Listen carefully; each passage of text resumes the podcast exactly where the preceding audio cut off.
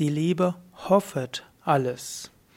Kommentar zum Hohenlied der Liebe, Korintherbrief des Paulus, 13.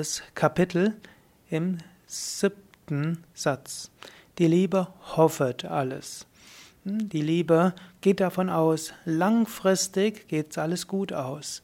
Momentan mögen Dinge schiefgehen, momentan mag alles Mögliche schwierig sein, momentan mag es auch Auseinandersetzungen geben, momentan mag es Missverständnisse geben.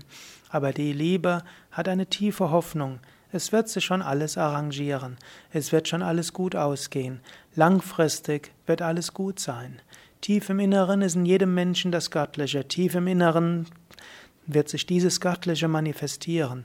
Tief im Inneren wird es gut ausgehen. Ja, diese Hoffnung.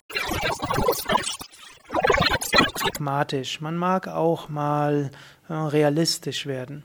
Aber zu realistisch zu sein, zu pragmatisch, trocknet aus. Es ist auch gut, pragmatisch zu sein und auch mit dem zu, dabei zu sein, was jetzt da ist. Aber die Liebe hofft.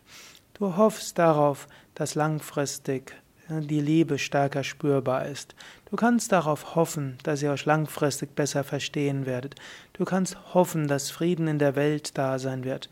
Du kannst hoffen, dass du dich wieder besser verstehen wirst oder die Menschen sich besser verstehen werden.